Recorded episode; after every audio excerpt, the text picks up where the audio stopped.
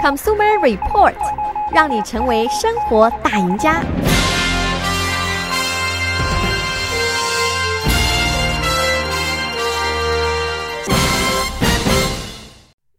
各位听众朋友们，大家早上好，欢迎收听消费者指南节目，我是柯南。那么今天呢，我们还是继续上一周的话题，我们来谈论这个适量饮酒的这个呃问题。究竟这个适量饮酒是怎样的一个度啊？喝到什么样才算适量？那么上一周呢，其实我们大概的说了一下，在之前呢很多关于这个适量饮酒对身体有益的这些科研的调查当中呢，啊，其中有很多的这个科研成果呢，其实它是不是特别严谨的？那么就是它这个调查的方法呢是有一定问题的。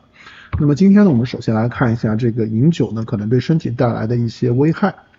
呃，首先第一点呢，就是这个饮酒呢，对一些慢性病啊，就算是我们是适度饮酒、适量饮酒的话，那么酒精也会增加我们患上很多这个慢性疾病的风险。这里面呢，包括像是一些癌症，包括一些心脏病，甚至呢，像是这个 dementia，就是老年痴呆症。呃，像是这个呃癌症的话呢，呃有研究显示，那么人体呢会将酒精呢呃分解成成一种叫做乙醛的化学物质，那么这个物质的话呢会损害我们的 DNA，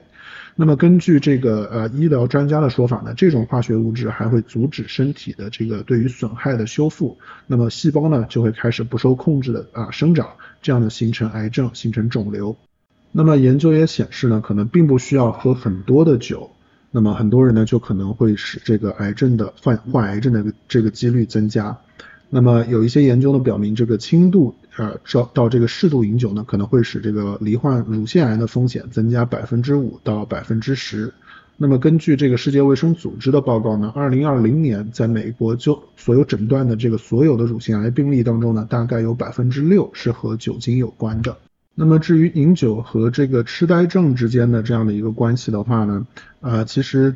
对于适度或者说轻度饮酒呢，可能对于这个痴呆症之间的这个联系呢，并不是特别的明显。但是呢，也是会啊、有一点让人感到担忧。但是呢，如果是放到这个重度饮酒者之间的话呢，那这个关联呢就非常的明显了。那么在法国二零一八年的这个一项研究呢，发现，那么如果是有这个酒精滥用障碍的，就等于说是过度饮酒的这个啊、酒瘾患者的话呢，他们这个患这个痴呆症的风险呢增加了大概百分之三百左右。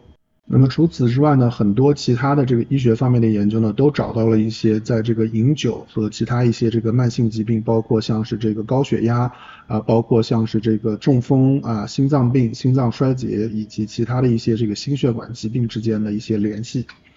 那么所以说呢，这个喝酒的话呢，其实对我们的身体健康呢，绝对是有一些风险的。但是呢，这就跟很多其他的这个活动一样，比方说有的人他喜欢攀岩，那么有的人呢他喜欢去冲浪啊，有的人呢他喜欢骑这个山地的自行车，那么这些活动的话呢，它其实都伴随着一些风险的存在，就和饮酒是一样的。那么有的人呢他是愿意去冒一些风险的。那么我们在这里呢跟大家说这些话呢，就是说。呃，其实要让所有人完全的滴酒不沾呢，其实呃也是不适合的，或者说是不切实际的。但是呢，我们需要去改变的一个观念就是，如果你认为饮酒啊对身体没有伤害，甚至你认为饮酒呢可能对身体还有一些健康，有益于健康的话呢，那么其实这个观念呢是不太正确的，是需要去转变一下的。那么我们在喝酒的时候呢，或者说我们在日常饮酒的时候呢，除了要注意这个饮酒适量之外呢，啊，我们还是要去评估一下我们的这个饮酒的风险。那么我们评估的时候呢，可以从几个方面去着手。首先，第一点呢是看一下我们的这个年龄。那么随着我们这个年龄的增长呢，我们身体耐受酒精的这个能力呢是会逐步减弱的。那么这一定程度上呢，是因为这个身体组织的一些改变。那么比方说身体的这个受受体的这个身体组织，比方说像是肌肉，包括的我们一些身体的器官呢，它们是会吸收酒精，但是脂肪的话呢是不会的。所以说，当着随着这个年龄增大之后呢，有的人肌肉会流失，然后脂肪会增多，这就一进一步的导致呢，我们这个分解吸收酒精的能力呢去减弱了。因此呢，随着这个年龄的增长，酒精呢会更加影响我们这个协调思维的这个和一些行为。那么也就是说呢，我们身体不太容易分解酒精，所以喝酒的话呢就更容易醉了。那么在这个醉酒的情况下呢，这个发生事故的几率呢也就增高了。那比方说，呃，喝酒呢可能会改变这个老年人的他的这个平衡感，导致这个摔倒啊，导致这个骨折。甚至呢，这里还有一个数据更加的可怕，就是在所有的这个致命的摔伤当中呢，其中有百分之六十五是和饮酒有关的。第二一点呢，我们可以去考虑的，我们可以去评估的呢，是我们的这个性别。那么一般来说呢，啊，女性呢相对于男性呢要更加少喝一点酒，更加保守的去喝酒，因为呢他们可能更容易受到酒精带来的一些，不管是短期或者是长期的一些有害的影响。那么第三一点呢，我们需要评估的是我们的这个本身的一个健康状况，我们有没有在吃，在用任何的这个处方药物啊，以及呢包括我们的这个家庭的病史。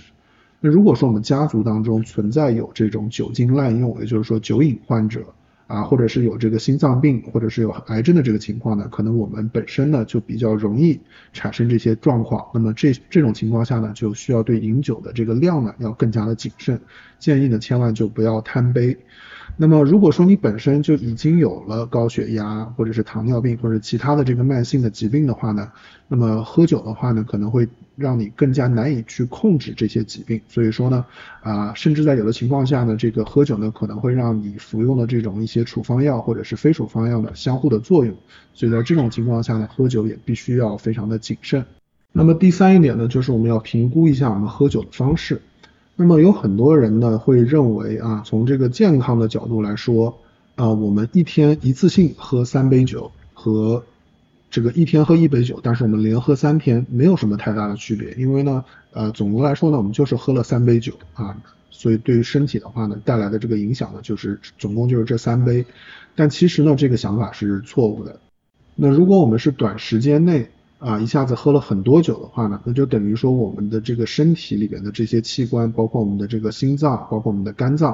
啊，要一次性的处理更多的酒精，所以说对他们的这个压力呢就会更大一些。所以说不论我们饮喝酒的这个酒量是多少呢，都最好啊是把它分散开来。呃，为什么这样提呢？那就是有的人会说，哦，我这个啊、我这一周呢工作都非常的忙，我这一周都没有喝酒。那么现在周末了，我该放松了，那我可能一次性的喝上个这个啊五杯六杯啊。但是我这平摊下来呢，这一周呢，我只也就是平均一天喝一杯的这样的一个量。所以说这个这个想法呢，其实是完全错误的啊。无论是任何时候去饮酒，不管你之前隔了多久没有喝，那么都应该去适量的饮酒。啊、呃，最后一点呢，我们需要考虑的就是我们喝酒的原因，也就是我们为什么喝酒。那么如果说你喝酒呢是一个长期以来啊、形成的一个习惯，又或者的话呢是这个我们周围的人呢都这样做，所以我们不得不去做。比方说在一些这个应酬的这样的场合，又或者呢是因为有的时候我们在一些场合的话呢，呃可能觉得不喝酒啊，就是觉得没有没有乐趣啊。比方说一些这个啊、呃、party 啊，或者是一些晚餐的地方。